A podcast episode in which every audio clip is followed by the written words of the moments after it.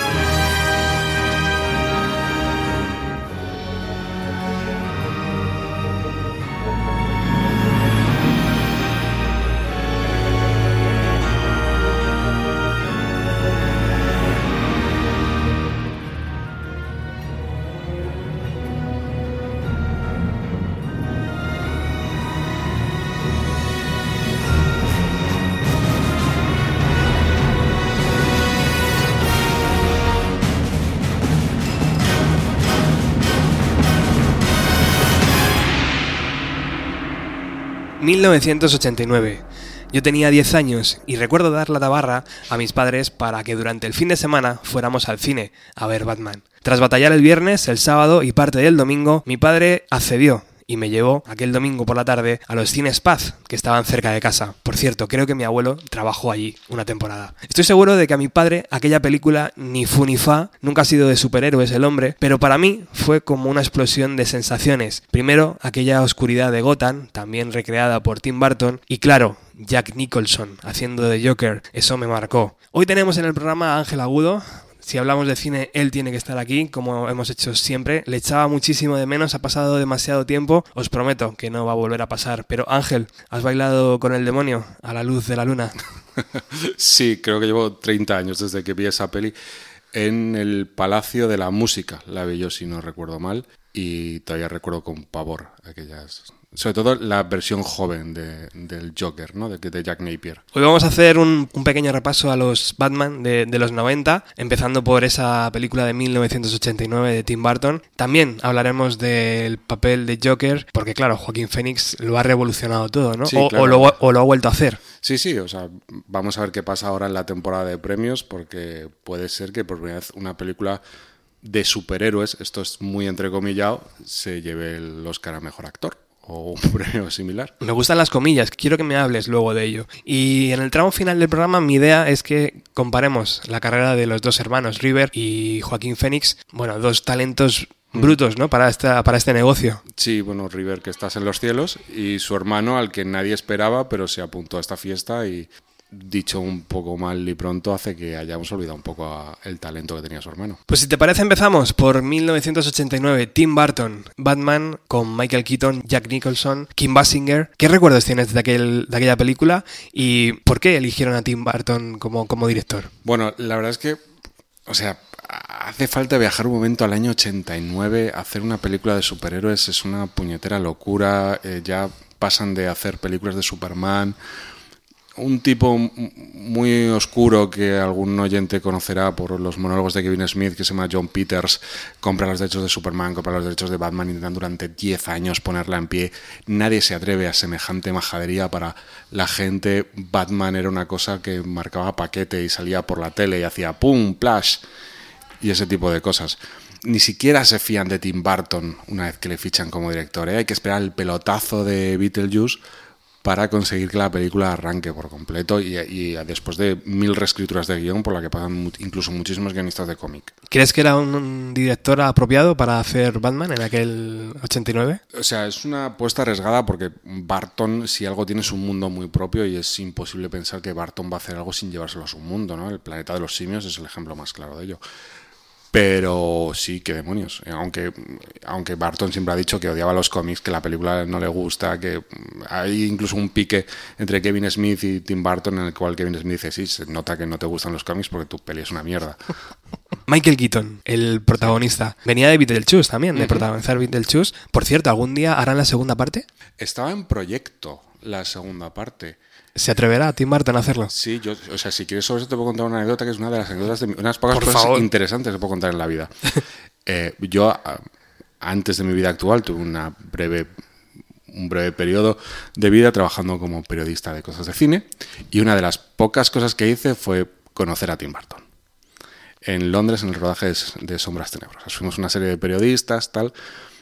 No íbamos a entrevistarle a él, íbamos a hablar con Johnny Depp, ver el rodaje, el productor, tal, pero de repente, como una cosa de cortesía, Tim Burton se pasó por ahí. Y conmigo hay un periodista neozelandés que cuando nos da la mano Tim Burton le dice, ¿por qué no haces una segunda parte de Beetlejuice? Y Tim Burton se fue descojonado. A los dos meses leo en internet, Tim Burton confirma que va a hacer la secuela de Beetlejuice. Entonces, esta cosa que luego nunca se ha hecho, que se habla mil veces, yo no sé si aquel tipo que iba conmigo fue el que le dio la idea a Tim Burton, el que le en- volvió a encender la llama o algo así, pero yo vi, allí viví un momento muy friki. Qué momento, ¿no, tío? Oye, pues no estaría de más ahora que todo vuelve, ¿no? Y que... Sí. Ojalá, ojalá lo haga. Michael Keaton estábamos hablando, ¿no? Sí, pues, una de las decisiones más polémicas que jamás ha pasado por el mundo de los superhéroes. ¿eh? Ahora todo el mundo hemos aceptado que Michael Keaton es fabuloso, es el Batman de mi infancia. Me cuesta muchísimo pensar en una cara de Batman que no sea Michael Keaton. Pero en su momento Warner recibía cartas de protesta de la gente diciendo que eso era un actor de comedia, que Bruce Wayne era un personaje más, tortu- más torturado, que, que dónde iban. La chica del momento de la Kim Basinger, por supuesto. Un buen papel. Y el malo maloso, Jack Nicholson. Jack Nicholson, que se cuenta la leyenda que nunca quiso hacer ese papel, pero le engañaron diciendo que eh, Robin Williams estaba dispuesto a hacerlo y que si él no lo hacía iba a ser Robin Williams. Oye, pues para no querer hacerlo lo hizo extremadamente bien, ¿no? Sí. Fue un papel que, que a mí me, me marcó y yo le coloco como uno de los Jokers en el top 3, no sé, de, de malos de Gotham. Cuéntanos, ¿qué estaba haciendo Jack Nicholson en aquel momento? Porque todavía era un actor joven, ¿no? Eh, para hacer películas. Sí, sí, bueno, lo que pasa es que siempre tenía esta fama de actor incontrolable, a las drogas, al alcohol, cuenta las malas lenguas que le maquillaban y le pintaban de blanco con el tío tostado y alcoholizado.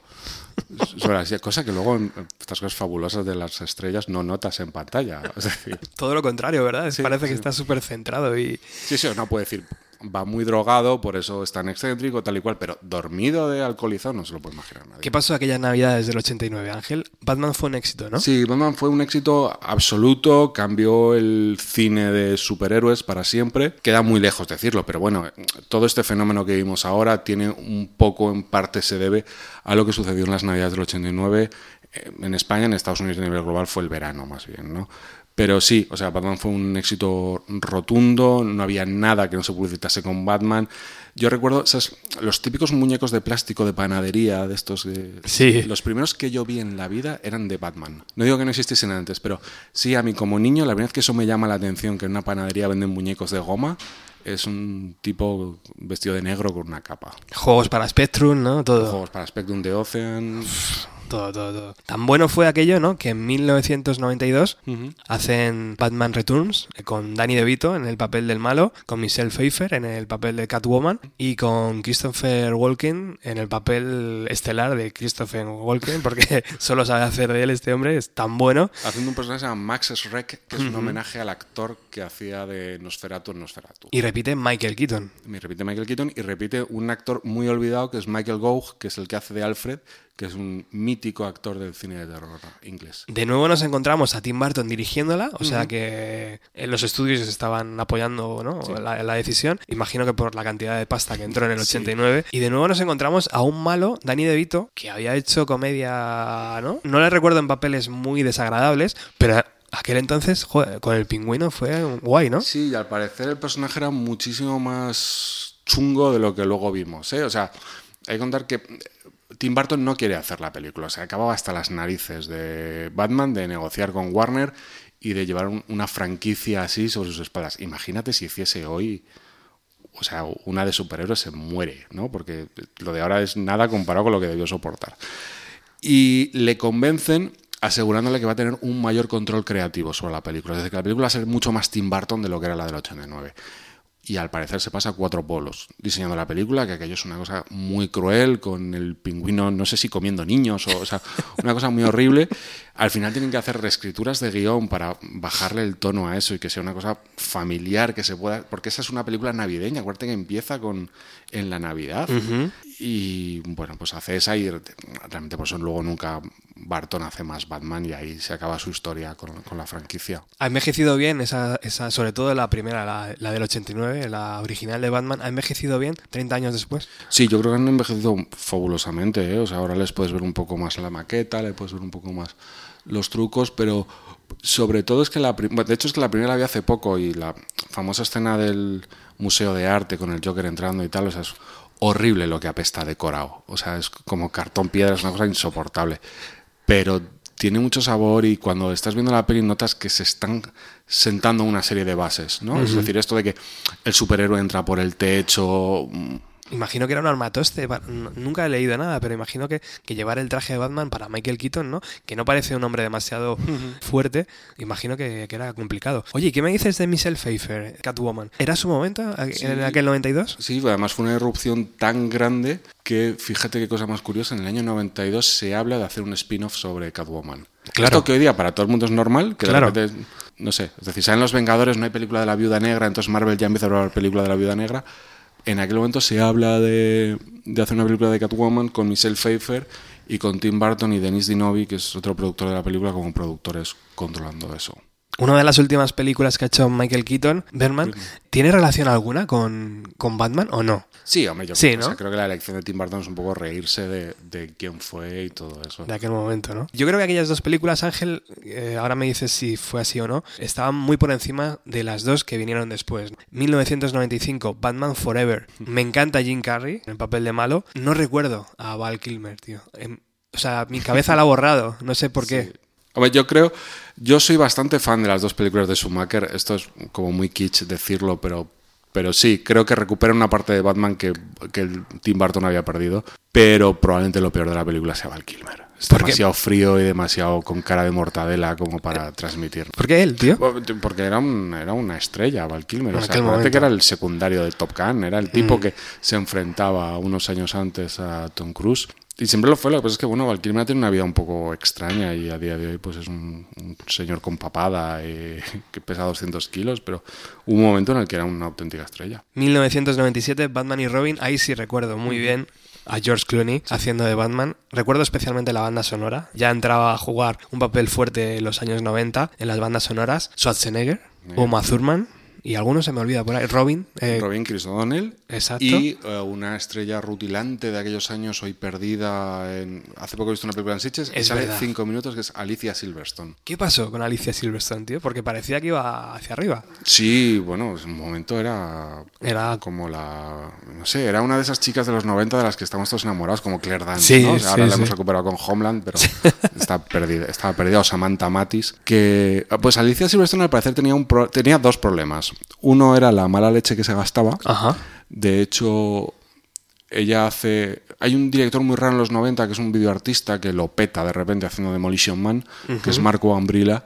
La segunda peli de Marco Ambrila es con Alicia Silverstone, una cosa llamada Exceso de equipaje. Quiero recordar con Benicio del Toro, pero esto, si meto la pata, que alguien me perdone. Y al parecer Alicia Silverstone le dio de hostias a Marco Ambrila en rodajes. Era una tía complicada.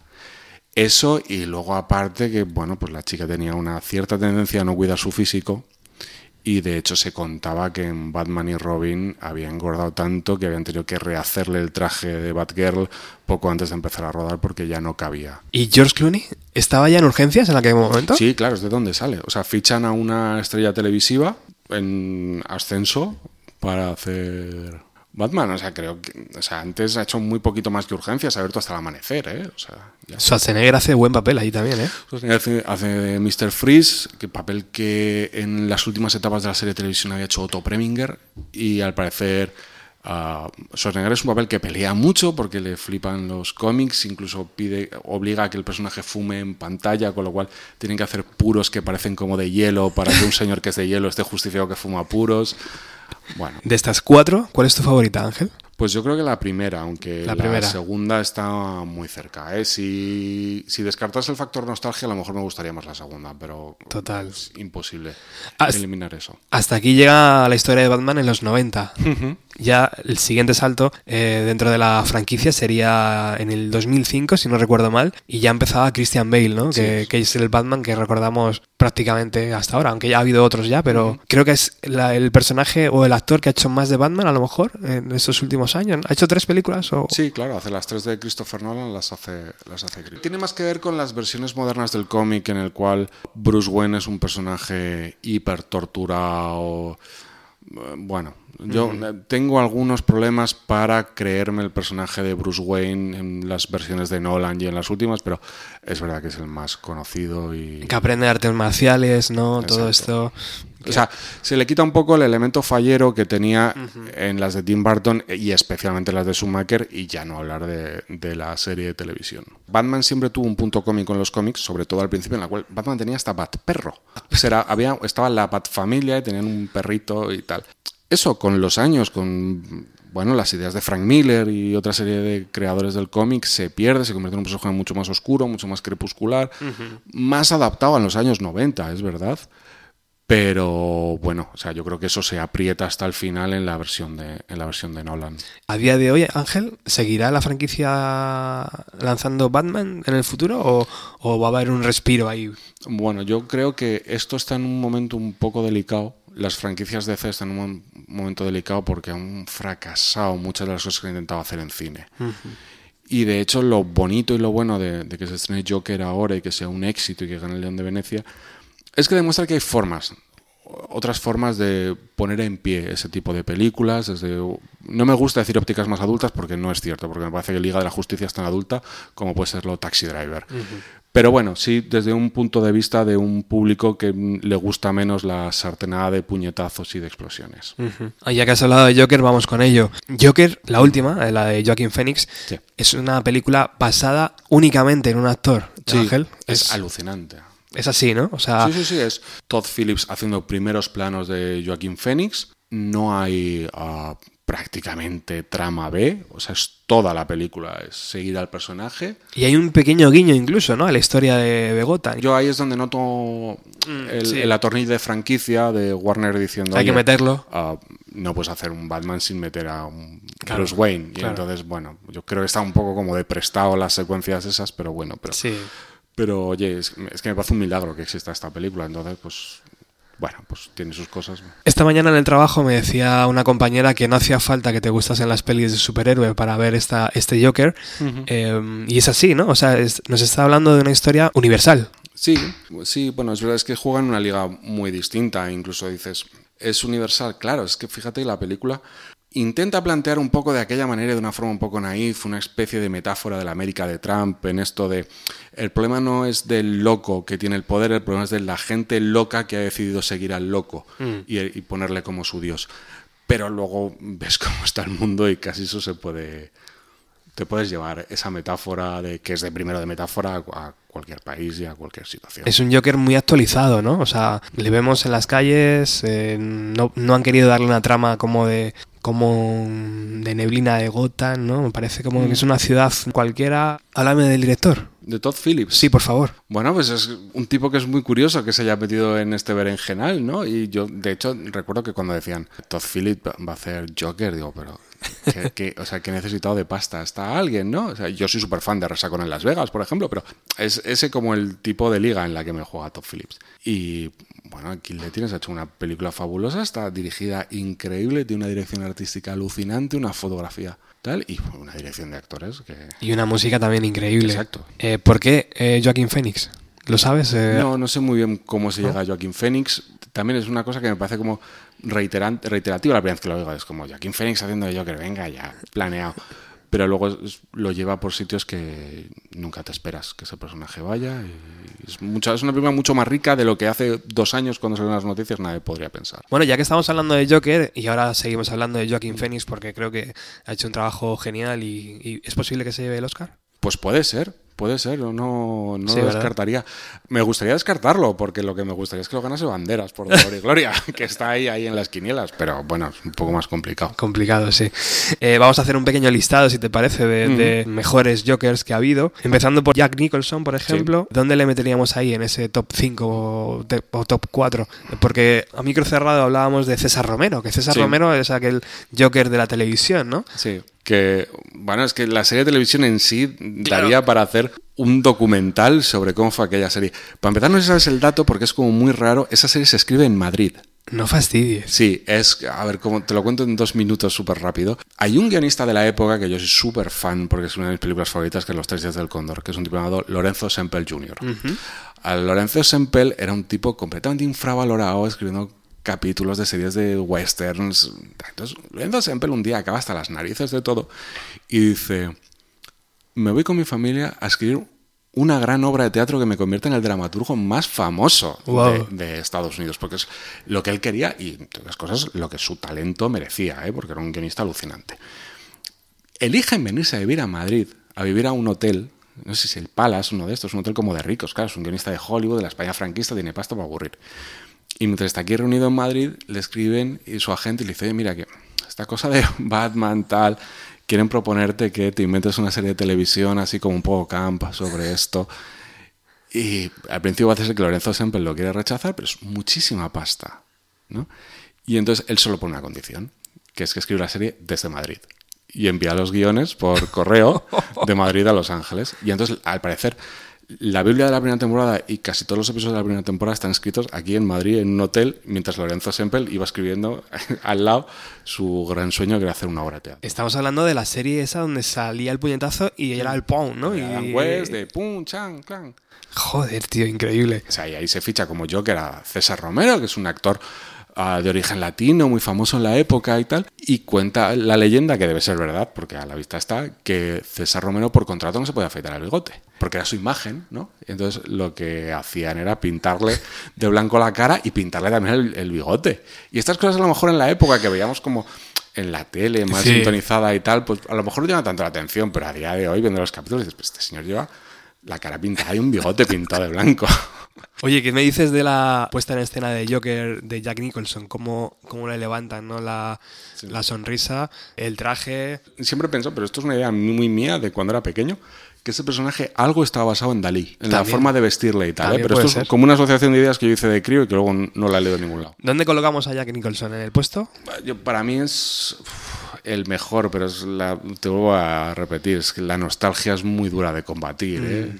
¿Puesto número uno o puesto número dos? Vamos a dejarla en el 2, a ver si nos ocurre venga. un uno mejor. Voy a apuntarla aquí en el 2. Hablamos de Jared Leto, que antes me has dicho que te gustó mucho, A mí me ¿no? gusta mucho Jared Leto, ¿eh? me gusta... es- o sea, sé que Escuadrón Suicida es una película que no le gusta ni a David Ayer, que ya a día de hoy ha reconocido que se equivocó y efectivamente eh, la película tiene un problema de, de trama obvio, es decir, los malos no le interesan a nadie. Al quien le interesa de verdad es el Joker y quien debería ser el villano de la película es el Joker que va a reventar el operativo y a rescatar a su novia Harley Quinn. Bueno, vete a saber por qué eso no se hace así cuando es tan obvio que hasta el propio director lo reconoce años después, pero yo creo que Jared Leto está fabuloso, hace un Joker muy distinto, es muy difícil coger el testigo de, mm, del, del Caballero Oscuro, eh, meterse en ese fregado y hace esta cosa así como con fundas, como con tatuajes malasañeros. Está muy bien, no... ¿Qué posición le ponemos? Vamos a dar un 3, un honroso 3. Yo creo que no va a pasar a la historia. Dentro de a lo mejor de 10 años, Jared Leto no, no va a estar ahí tan recordado como Jack Nicholson, pero es verdad que, que le da una vuelta al papel. Bueno, tengo aquí a Cameron Monaghan, que es de la serie Gotham. Yo no he visto la serie, pero según he leído, lo hace muy bien. No le podemos calificar. ¿Tú has visto la serie? He visto cuatro ¿Sí? planos de él, o sea, no me ¿Merece la pena o es un poquito...? Él, él no lo sé, o sea, lo que he visto de la serie tiene buena pinta, ¿Sí? pero no soy... Bueno, ¿es de esas series que, que ha hecho Netflix a lo mejor ahora? O, No, o- es, es, es un poco anterior. ¿eh? Ah, ¿es anterior? Vale. O sea, un poco anterior a esta fiebre de Netflix de producirlo todo y de que o sea, un día te vas a casar y descubres que tu boda ha sido producido por Netflix. Oye, uno de los que han recordado mucho es Hugh Ledger, locura máxima, ¿no? Era un papel donde parecía que estaba hecho a la medida para el actor y de hecho ha envejecido bien, ¿no? Ha envejecido, bueno, ha envejecido tan bien que, que ya es universal, claro, Claro, es cuando que- murió el actor. Claro, es que fíjate, si es muy complicado hablar de, de Nicholson quitando la nostalgia, Mm. uf, hablar del Caballero Oscuro sin quitarle como esa especie de mítica que tiene ya del actor muerto y Sí. tal, eso ya me parece imposible. Pero bueno, la película me parece alucinante, ¿vale? Me parece la mejor película de la trilogía de Nolan con una diferencia abismal con respecto a las otras dos. Él está impresionante, pero como también es verdad que vamos a ver las cosas como un poco en justicia, ¿no? El Joker es como un personaje tan agradecido de hacer. Esto Sí. no quita mérito a nadie, pero es muy difícil hacerlo mal siendo, siendo el Joker porque da pie sobre todo a actores Mucha con, libertad. con un cable suelto a, a- a salirse de madre, ¿no? Que se lo digan a Joaquín. Se lo digan a Joaquín. si la película está bien, lo que mejor está de la película es su personaje. O sea, la película lleva una dirección, la película parece que va a ir de una cosa y de repente aparece un personaje en mitad de una secuencia que es el Joker y cambia la película entera. Es decir, es como... Nolan creo que lo definía como la fuerza de la naturaleza que irrumpe. Es que es algo así, o sea, es, es otra película y de repente aparece un personaje que dice, hey, yo soy el protagonista. Y además voy a estar mintiendo todo el rato sobre quién soy. Eh, O sea, es fabulosa esa especie como de puesta en escena, en- como de entrada en escena a mitad de película. Te confieso que no soy nada fan de Christian Bale como actor, pero es como un gusto muy mío personal, probablemente porque me traumatizase de niño con El Imperio del Sol, que es la película de Spielberg que menos me gusta y era el protagonista infantil. Pero sí, sí, bueno, yo es que nunca he entendido muy bien qué hace Christian Bale en esas películas, creo sinceramente que tampoco lo sabe, o sea, es- ¿Hay algún paralelismo, eh, Ángel, entre, entre Hugh Ledger y, y River Phoenix? River Phoenix era mucho más estrella de lo que era él, este, ¿no? Había hecho Brokeback Mountain, se conocían un par de cosas, pero es que River Phoenix era la gran estrella, o sea, River Phoenix era, estaba en las carpetas de las chicas, o sea, con lo único con lo que puedes comparar un poco la muerte de River Phoenix eh, es con James Dean, por contarlo de alguna forma, ¿no? Bueno, has puesto a Jack Nicholson en el 2, a Jared Leto en el 3. ¿Dónde ponemos a Hugh Ledger? Ponle en el 1, aunque solo ¿En sea el por uno? la mítica que tiene a día de hoy, sí. Venga, en el A mí uno. hay una anécdota que me encanta, que es pues estas cosas como de actores horrorosas, que es cuando muere, cuando este pobre hombre muere y se suicida y tal, aparecen declaraciones de Jack Nicholson diciendo, yo ya se lo advertí. Oh my god. y me hace mucha gracia, y me hace mucha gracia, pues eso, lo, lo tarado que debía estar Jack Nicholson, ahora el pobre parece que está bastante enfermo, pero lo tarado que debía estar, que este aparece un día en los vídeos y diciendo, no, pues habló conmigo diciéndome que iba a hacer el papel del Joker y yo le admití que ese papel se te meta dentro, te come por dentro, que es como, no tienes freno, también es verdad que claro, Jack Nicholson ha habido ver a tanta gente morir por drogas que es como para ti, para mí, encontrarte con un amigo por la calle, ¿no? Claro, es como una claro. cosa que, que no se sabe mucho de lo normal. Me parece muy interesante eso de que el papel se te mete por dentro. ¿Hay alguna limpieza a la hora de, de- de un actor? ¿Qué, qué tipo de limpieza tiene que hacer? ¿Irse de vacaciones? ¿Volver a engordar? Por ejemplo, lo que ha hecho Joaquin Phoenix ahora en el Joker. Esa forma de trabajar, tío, durante tanto tiempo en la película, ¿se te puede quedar dentro de verdad en algún momento? Sí, Y claro. llevar un estilo de vida pff, diferente y... Claro, vamos a ver, o sea, cada actor es un mundo, ¿no? O sea, hay diferentes métodos, diferentes formas de hacerlo, pues igual que todo el mundo es diferente de otro haciendo su trabajo. Pero es verdad que actores tan intensos, actores muy de método y tal, bueno, o sea, esta gente que vive con el personaje dentro todos los días es, Qué es peligro, muy ¿no? Esto juega en otra liga distinta porque no es el mismo caso, pero acuérdate que Bela Lugosi terminó sus días creyéndose que era Drácula. Bueno, has puesto a, a Ledger en el 1, Nicholson en el 2, Leto en el 3. ¿Dónde ponemos a Joaquin Phoenix? Vamos a empatarle en el número uno con grave posibilidad de que se quede solo en el uno. Pero también creo que la peli de Joker hace falta que pasen unos años para ver Sí, estamos demasiado calientes ahora, ¿no? qué ha generado, ¿sabes? Porque yo creo que es la oportunidad perfecta para demostrarle al mundo que sobre bases de franquicias, es decir, sobre algo tan cansino, entendiendo cansino como algo que hemos visto muchas veces, como tan cansino como es el universo de C, Gotham City, el collar de perlas de la madre de Bruce Wayne, todo eso, sobre eso se pueden erigir películas que de repente te recuerdan a Taxi Driver o al Rey de la Comedia, o sea, al cine Scorsese. Ah, bueno, es que a lo mejor esto ha abierto una puerta que los Vengadores, con todo su mercadotecnia y con todo lo grandes que son esas pelis, no, han- no, han- no habían abierto. Y la pregunta es obligada, Ángel. ¿Esta película de Joker ¿nos traerá más películas de Joker? No tengo ni idea, pero me gustaría que hiciesen esta cosa que siempre ha sobrevolado DC, que es como hacer universos compartidos y tal, y a mí me encantaría ver el Joker de Jared Leto junto al Joker de Joaquin Phoenix. Pero esto es como hacer un poco de ciencia ficción. Bueno, hablando de Joaquin Phoenix, llegamos a la parte final del programa. Hoy no hemos puesto ni una canción. Bueno, la vamos a poner al final, sí. Venga, va. Va a ser un, bienvenido a los 90 diferente donde, donde solo estamos hablando Ángel y yo. Te echaba mucho de menos. Y yo, y yo también. Te echaba muchísimo de menos. Vamos a enfrentar un poco a los hermanos Phoenix. Joaquin 44, River 23, cuando falleció.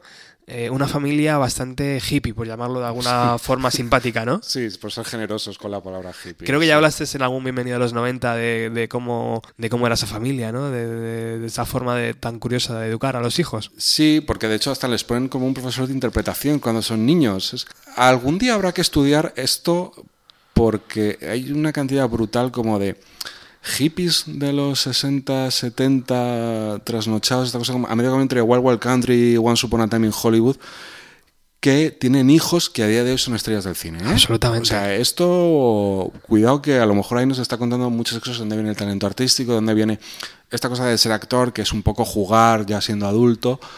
Y bueno, esto algún día alguien empezará a hacer una lista de, gente que, que, crió en comunas y que se crió con padres un poco colgados de los porros y, del, y de la era de Acuario. Oye, por cierto, hacemos un mega paréntesis, pero mm. súper rápido, lo prometo. Ahora volvemos a los hermanos Fénix. Tarantino, háblame de la última, por favor.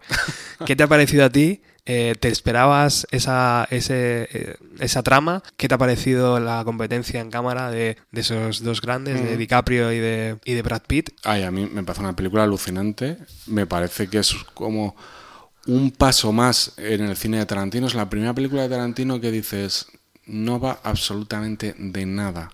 O sea, la película es como un tiempo muerto durante casi dos horas. De repente hace una elipsis loquísima agarrándose al final y empieza a suceder algo.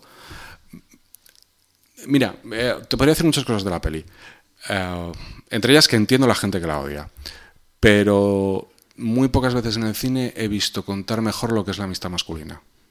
¿Vale? O sea, me tengo que ir como a películas del oeste, tipo Dos cabalgan juntos, ese tipo de pelis que se escribe de los dos cowboys son maricas, no son maricas, tal es la historia de esos dos personajes, de la fidelidad que tienen, de cómo al final de sus carreras dice, lo dejo, me voy con mi mujer, tal, y el otro dice, pero nos vamos a correr una última juega juntos, ¿verdad? Vamos a volver juntos a Los Ángeles, vamos a beber, y esta es nuestra despedida. Me parece precioso eso. Me parece que Tarantino se está convirtiendo cada vez más en un novelista, en un novelista alucinante, con algún truquín de mal guionista que se lo puede permitir él y que incluso le saca mucho partido, como es en lo de los odiosos ocho, que hay un tío escondido debajo del suelo durante toda la película, que es como, venga ya, Quentin.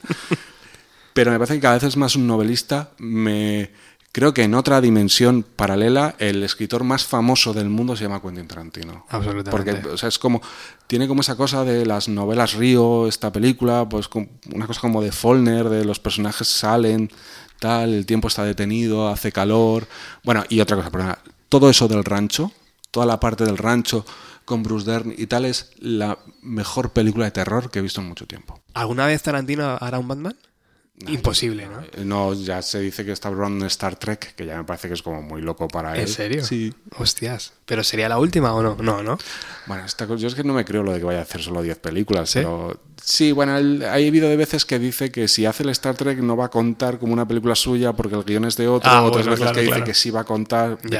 Bueno, cerramos el paréntesis aquí de Tarantino, pero me ha servido perfectamente para hablar de Leonardo DiCaprio. Leonardo DiCaprio fue, a ver, entenderme bien lo que voy a decir, el gran beneficiado de la muerte de River Phoenix, porque veo perfectamente a River Phoenix haciendo un Titanic. No lo sé, pero sí es verdad que son dos actores con una carrera un poco parecida. ¿eh? En parte antes te decía lo de nacer en comunas tal, DiCaprio no va por ahí su infancia, no lo sé, ¿eh? pero me quiere sonar.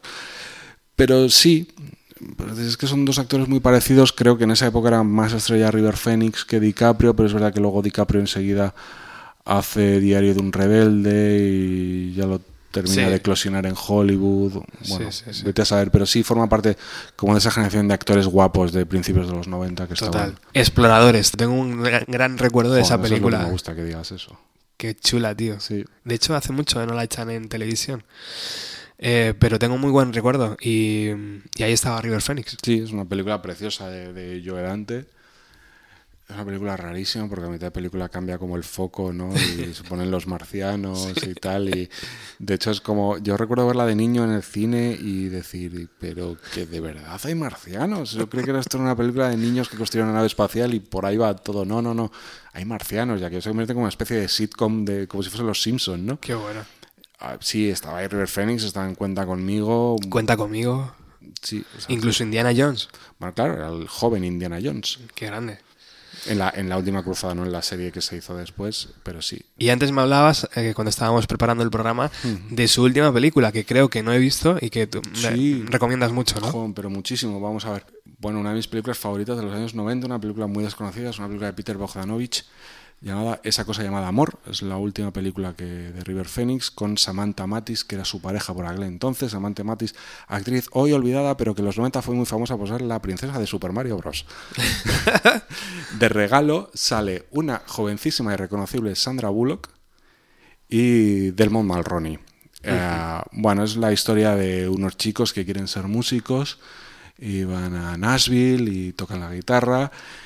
Y es, bueno, una especie de versión rara, enmascarada en el hombre que mató a Liberty Balance, de la chica frente al chico tímido o al chico extrovertido. El chico extrovertido, obviamente, River Phoenix.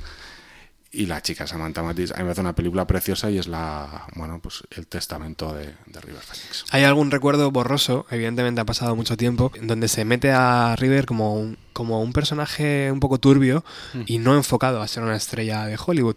Pero yo creo que era todo lo contrario, ¿no? En el fondo, él iba a ser un pedazo de actor de Hollywood, pues como podemos ver ahora a Brad Pitt, ¿no? Claro, sí, pues es que es justo esa época y bueno, pues es verdad que era... Es decir, la noche que él muere, él va a dar un concierto, ¿no? Y va con Flea de los Red Hot Chili Peppers, Sí. ¿no? O sea, es decir, cualquiera que en los 90 sea amigo de Flea, ah, pues hombre, un punto de cuelgue tiene y un punto de irresponsabilidad tiene. Y estos chavales, que eran chavales forrados de dinero, súper guapos, que la noche se la comían, pues bueno, pues a quién no se le va en la cabeza. ¿Qué, qué dicen los medios de qué pasó? Tengo la historia como un poco borrada de la cabeza, pero creo que era... River Phoenix tenía un grupo de música. Sí, sí, sí. Y- Incluso dicen que hay un disco que, que estaba ya medio a hacer y que Ajá. posiblemente algún día vea la luz, pero sí, sí, la música le gustaba bastante. Y entonces iban como a dar un concierto en esta sala en la que sucede todo esto. No pueden dar el concierto. Que era la sala de, de Johnny Depp. Exacto, justo, es verdad, eso lo había olvidado. Es verdad. Y al final no pueden dar el concierto y él termina como con una noche de drogas y tal. Y al parecer quien se lo encuentra inconsciente es su hermano Joaquín. Y se pasa, ¿no? Mezclando a lo mejor más de la Sí. cuenta y, y se queda 23 años, tío. Uf, es que era más que un niño. Claro, pero bueno, pues es que si estas cosas. Es, pues es que o sea, la historia del cine y de la tele se ha escrito así. Es decir, chavales forraos. O sea, gente que con 20 años. Si esto pasaba aquí en España con las series, o sea, chavales de 20 años que hacían. Verano series Azul. diarias. Sí, bueno, cosas más de nuestra época y se compraban pisazos y. Bueno, pues es que es normal. Si Claro. Es que hay que tener la cabeza amueblada de una forma muy especial para tener esos años, ese dinero y ese acceso a todo y que no se te vaya la piel. ¿Fue su hermano quien le encontró? Sí, creo que sí, creo que es el propio Joaquín el que, el que llama por teléfono para decir que le ha dado un, que le ha dado un chungazo a su Joder. Eh, Joaquín Phoenix, 44 años, tiene ahora asesinato en 8 milímetros, Gladiator, Señales, con Mel Gibson. Que se contaba que Mel Gibson iba a ser el Batman antes que Michael Keaton, es decir, había como un círculo raro. En la cuerda floja, ¿no? Brutal. ¿eh?